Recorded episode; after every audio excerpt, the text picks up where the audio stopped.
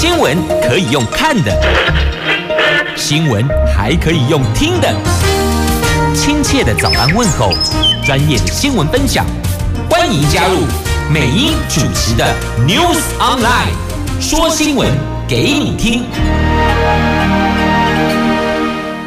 亲爱的朋友，台港后打开后，大家好，欢迎您再度锁定收听 New Sunline，我是美英，我是今天早上车子挂点 的美英。哎呀，要出门的时候才发现呢，昨天晚上自己真的是大猪头呢，整理车子，结果车内灯忘了关掉，所以早上。电瓶没电啊啦，掐没叮当啦，还好紧急救援一下哦，所以晚到了，说声拍谢，也提醒所有的朋友们，千万不要像梅英一样做这么猪头的事情啊！四大报三则头版头，分别是中时联合头版头，都是这一位在中国权倾一时的江泽民，昨天因病辞世，享年九十六岁，他是中共第三代。领导人评价两极化。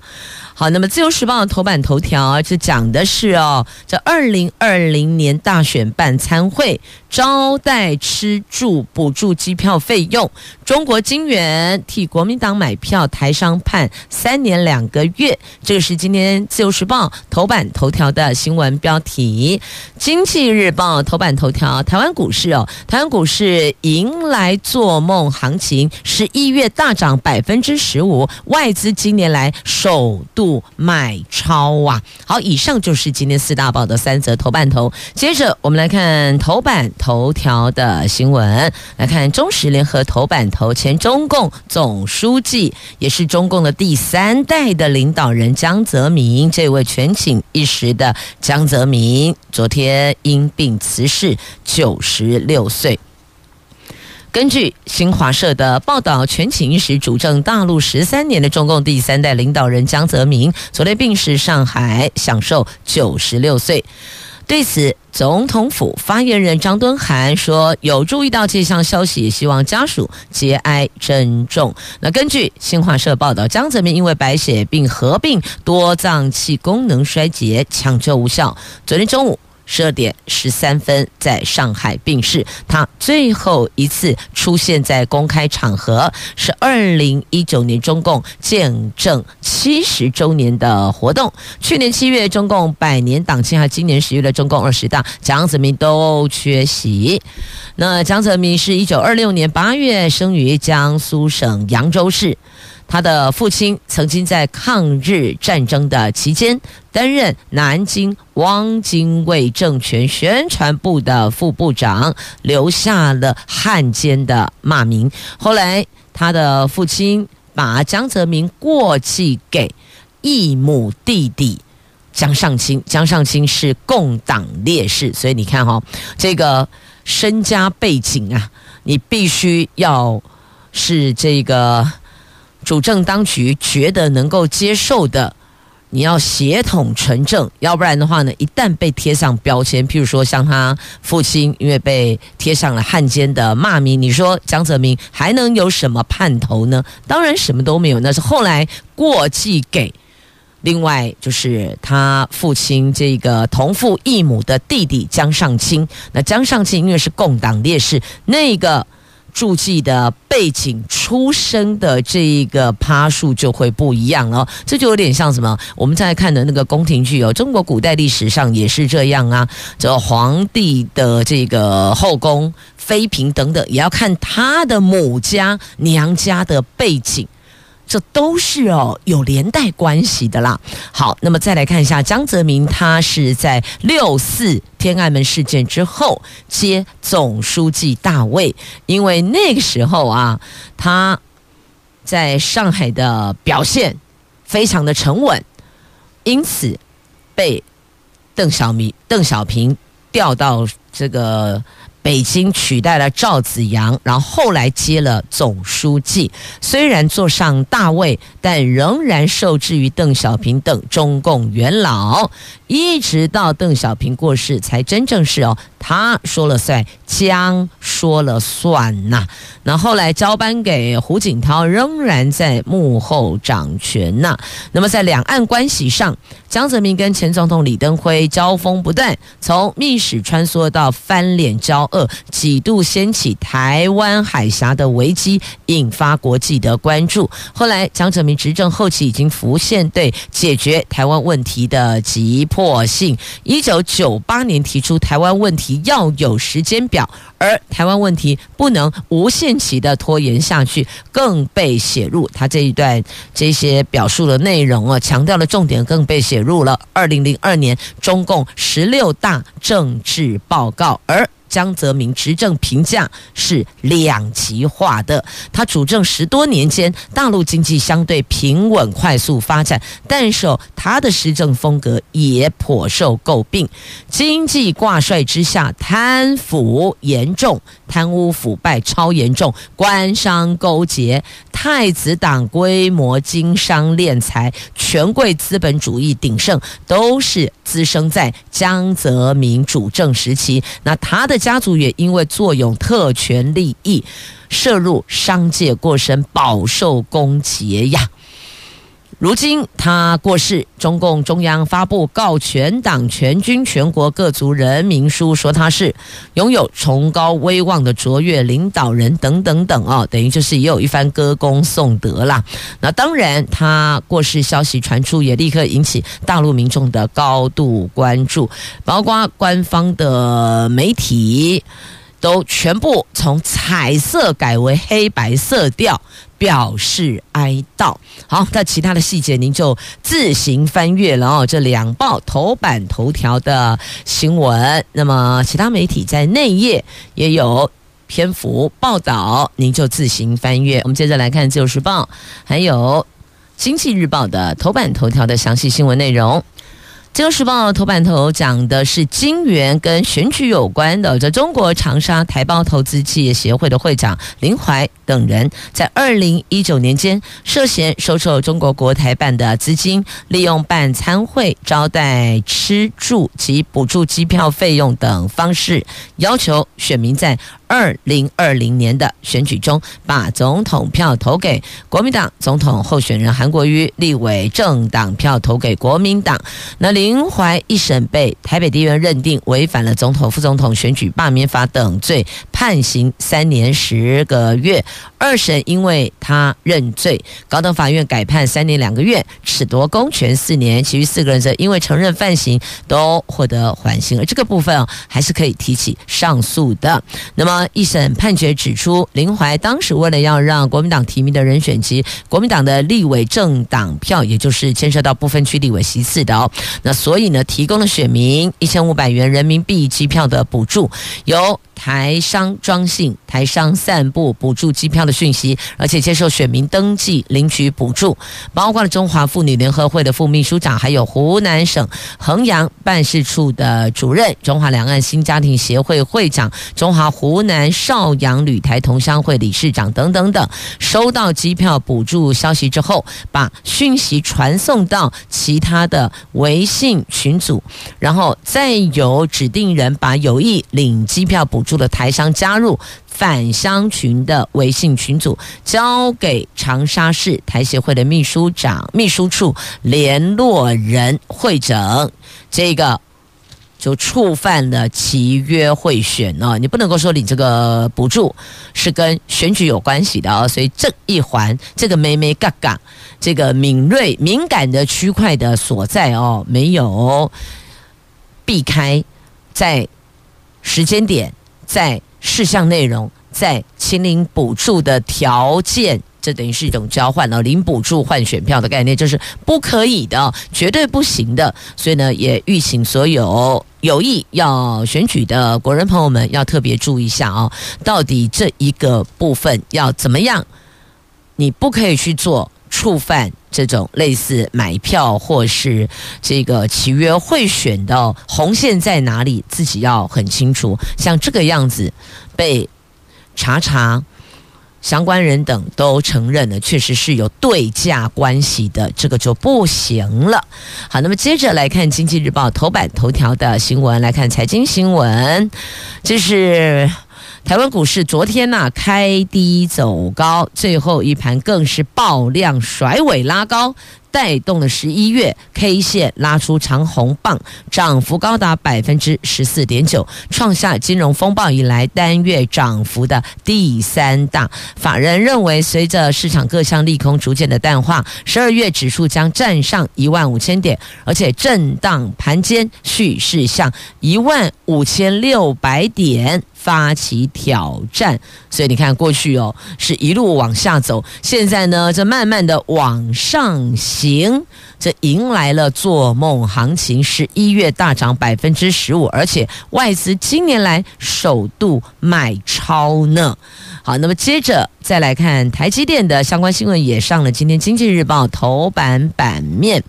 这刘德英，台积电的董事长啊，他语重心长，他强调台湾半导体业人才外流不存在，必须加速发展技术的优势，而年轻人不敢出去才是问题呀。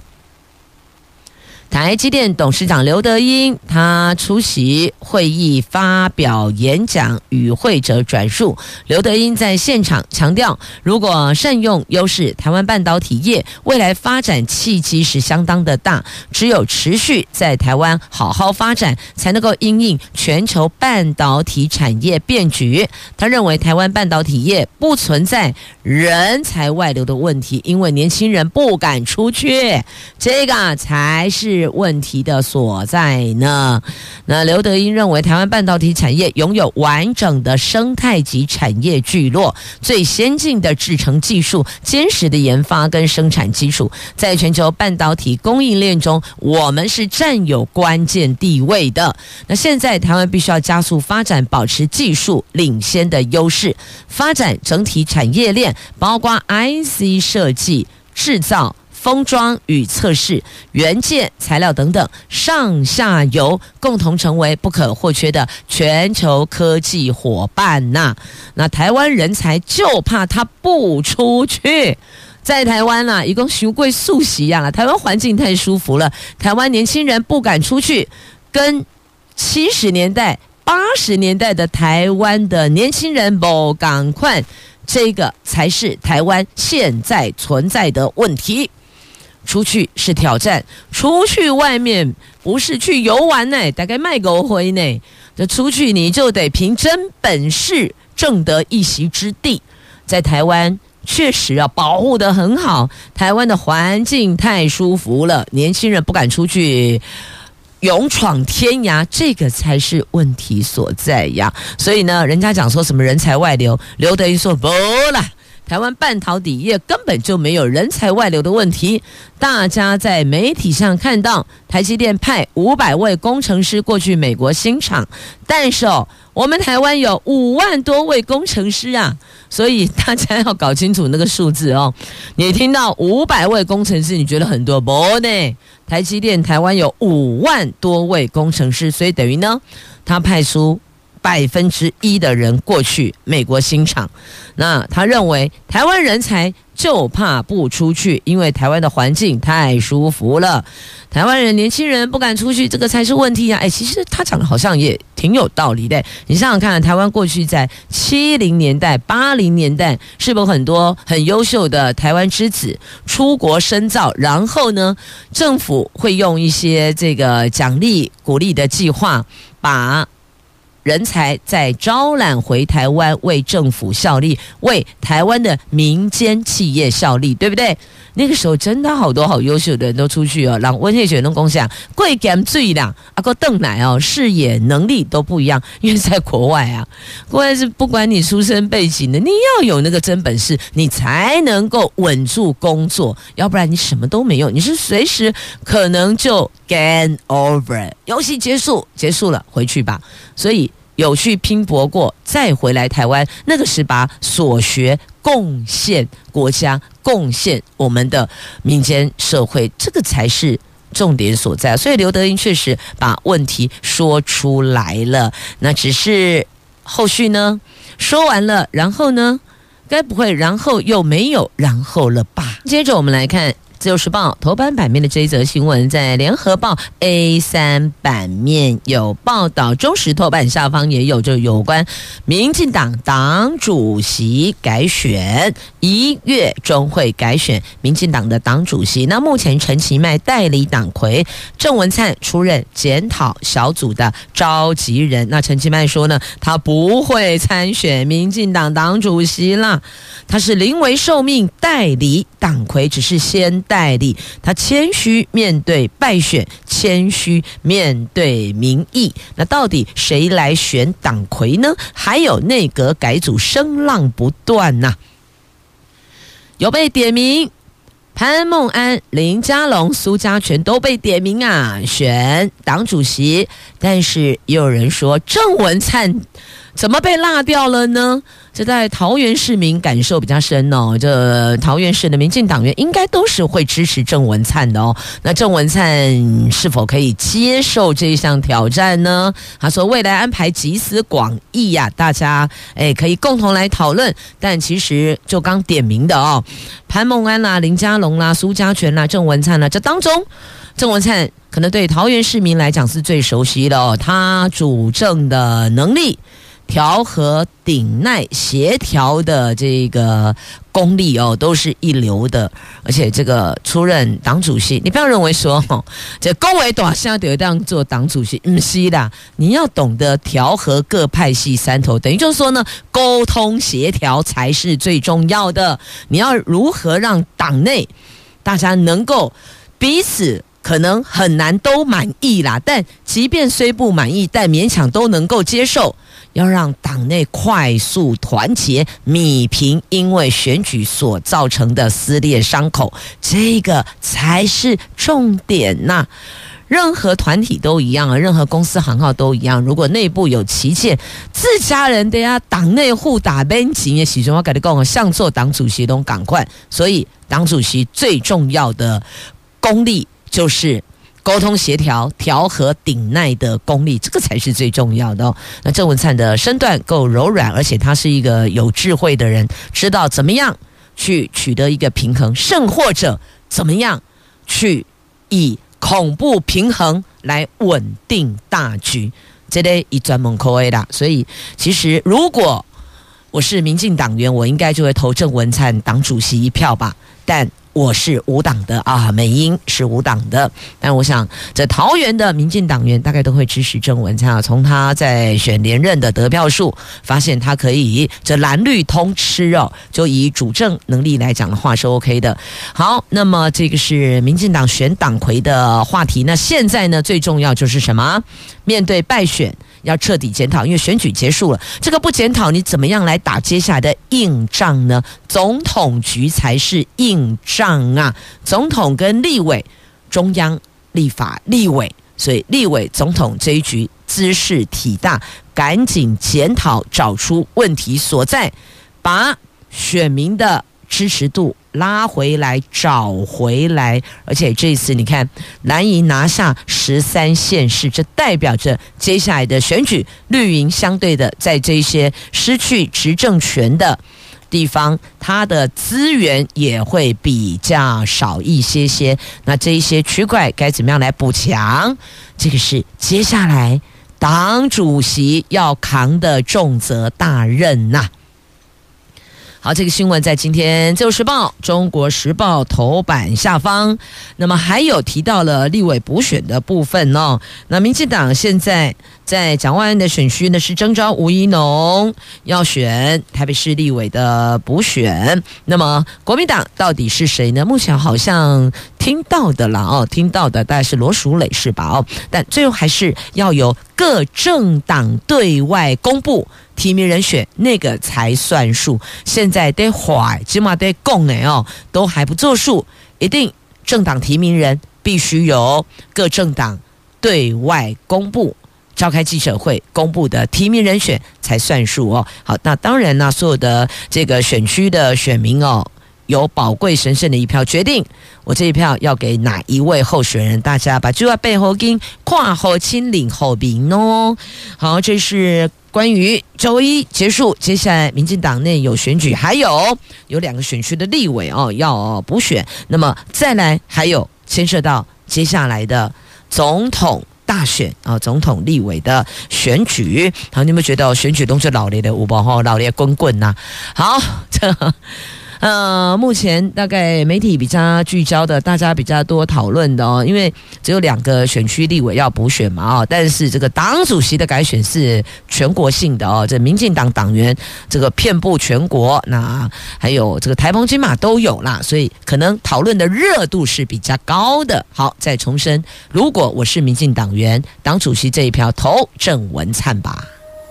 这个现在在台北市蒋万安那个选区的立委补选，我们看到了民进党火速团结，立刻推出。吴怡农，但蓝营这个地方呢，这地呃，这个蓝营的区块呢，地方上有这个声音哦，说想选的赢不了，哎，赢得了的不想选啊，那还安内嘞？但重点是哦，蒋万安这个选区是蒋万安的本命区，如果让绿营插旗成功，恐怕蓝军坐立难安吧。所以朱立伦说要提对的人才能胜选，那请问？对的人在哪里呢？吼、哦，对的人是不是要请歌手出来唱对的人呢？来，接着我们看的是《自由时报》头版下方的新闻，这是美美国国防部针对中国军力所提的报告。这份报告中指出呢，共军两栖作战没有达到侵犯台湾的能力呀。美国国防部在十一月二十九号向国会。提交长一百九十六页的中国军力报告，台湾海峡局势占有相当大的篇幅。这份报告指出，中国目标在二零二七年达成由武力统一台湾的能力，而且列出中国可能对台湾发动的四项军事行动啊。那对这份报告上写，解放军很可能会在军事、外交、资讯跟经济层面继续的加大施压的力道，企图强制统一台湾。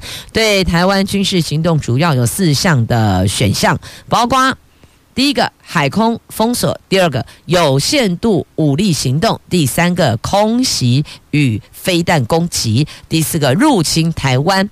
尤其聚焦在联合登岛作战，那共军是结合了电子战、后勤、海空支援，借此突破或是绕开台湾海岸防御，抢滩之后建立滩头阵地，进而夺取关键目标，甚至拿下台湾。而这四大选项可以单独或是组合使用，可行性和风险不一呀。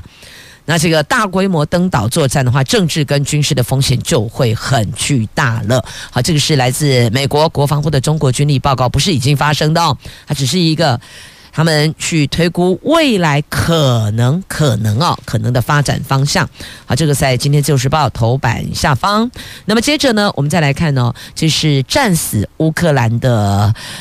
台湾民兵胜光曾胜光是花莲青年，他加入乌克兰志愿军，不幸战死沙场。他的骨灰昨天下午由母亲、妻子及姐姐搭乘飞机带回台湾，外交部协助通关事宜。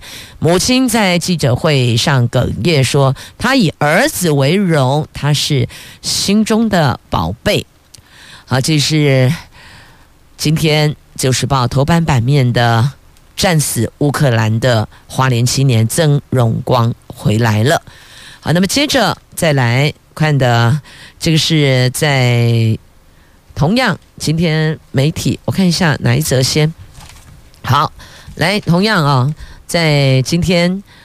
联合报的 A 五版面，我们来看一下跟环保有关的专题啊话题。中研院说呢，二零五零年净零，如果要达到这个目标，你要找到新的科技，那建议审慎评估第四代的核能技术。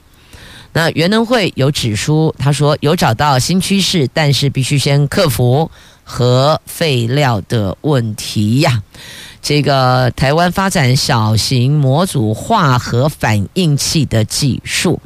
那昨天中研院发布了一份政策建议书，提出了五项应该尽速推动的近零科技，这分别是去碳燃氢、地热。海洋能、高效太阳光电，还有生殖碳汇等等。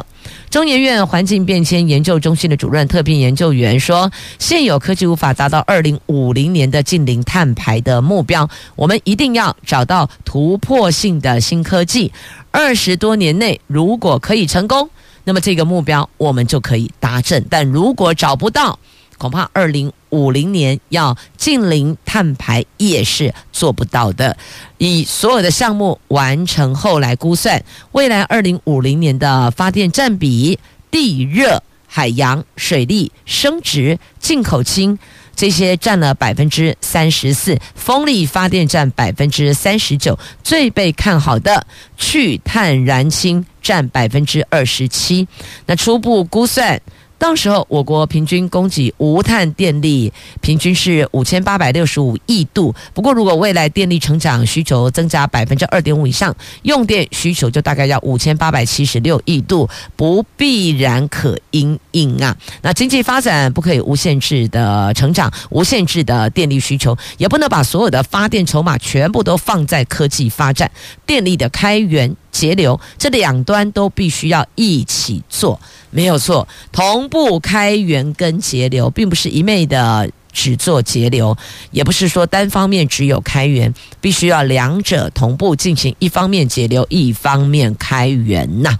好，那么再来这个碳定价，就国内的碳费了哦，到底应该课多少比较合理呢？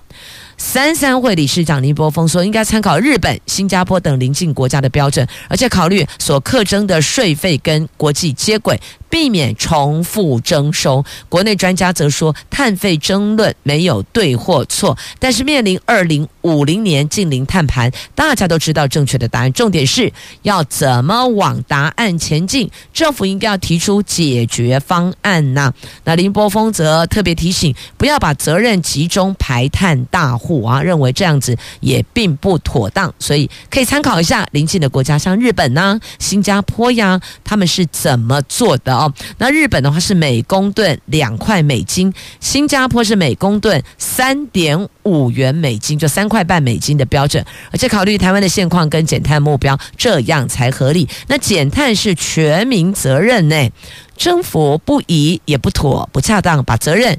都集中在制造业或是排碳大户，各部门都应该要提出相应的减碳规划呀，不是只放在这些的对象身上，这样子他觉得不尽完善，也不尽公平。这个减碳应该是全民责任，没错，是全民责任。那我们可以做到什么减碳？我们做不了开源，但至少我们可以做节流啊，节流是我们都可以做到的。因此，企业大户。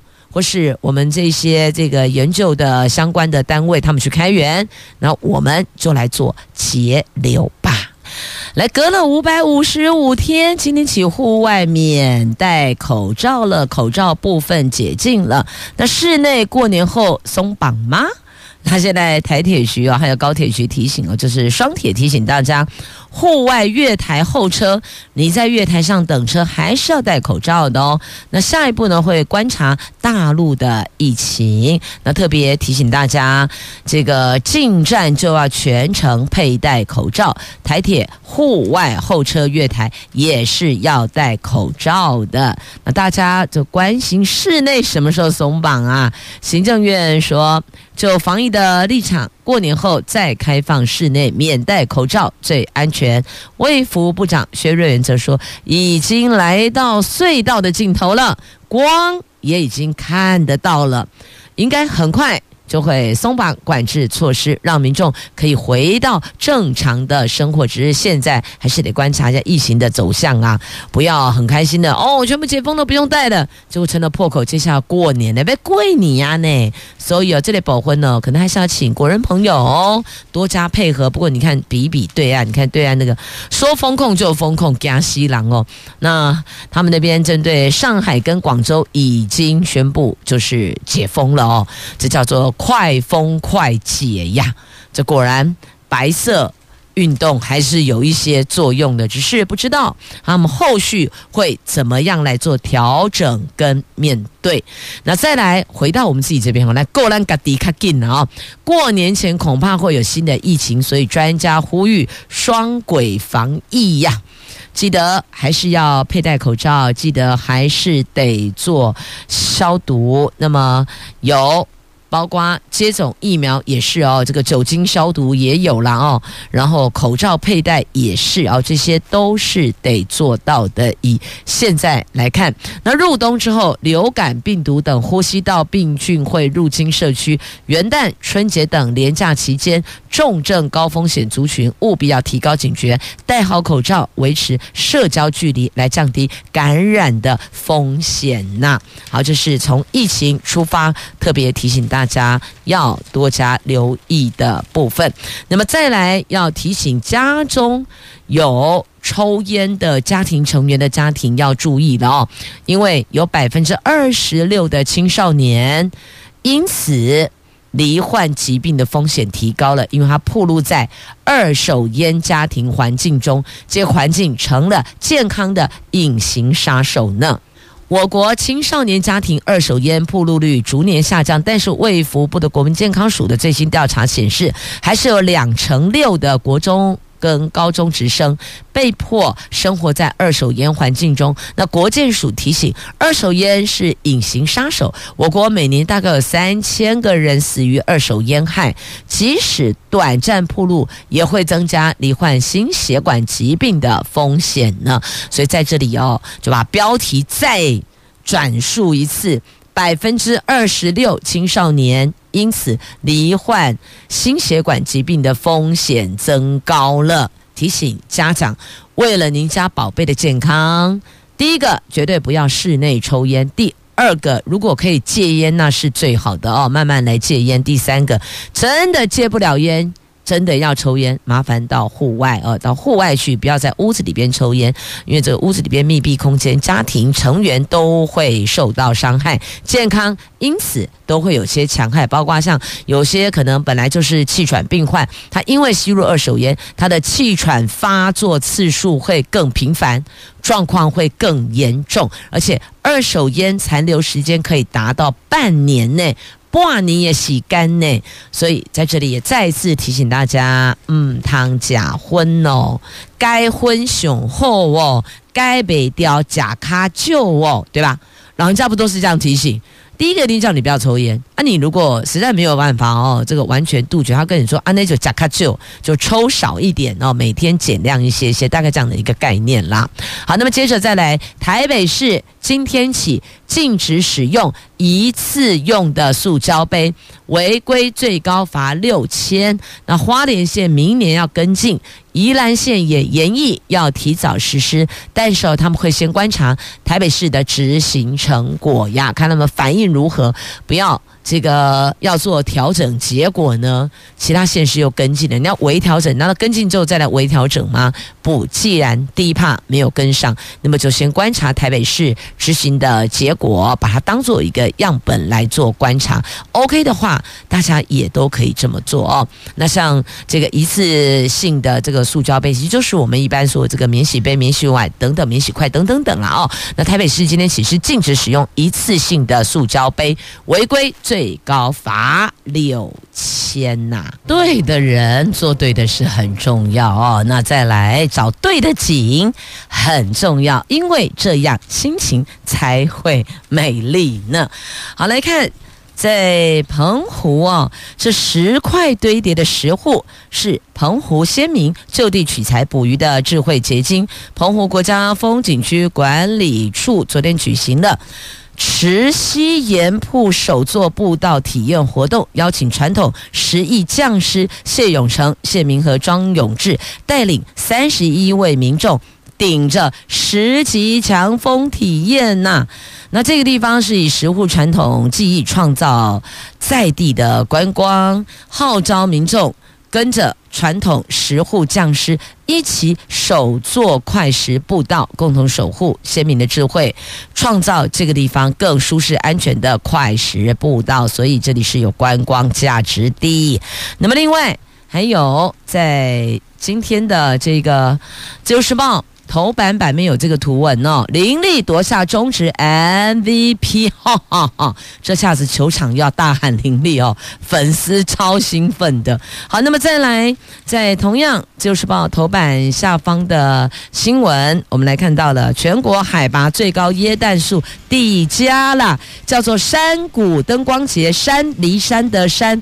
古古关的古山谷灯光节在骊山宾馆前面，这两棵全台湾海拔最高的椰蛋树，椰山苏呃椰呃骊山耶稣堂，在十二月二号也将敲响大钟。欢庆重新启用，如果您这周休假期有前往骊山的话，可以过去看看哦。全台湾海拔最高的椰蛋树抵家啦！也谢谢朋友们收听今天的节目，我是美英，我是谢美英，祝福你有愉快而美好的一天，我们明天空中再会，拜拜。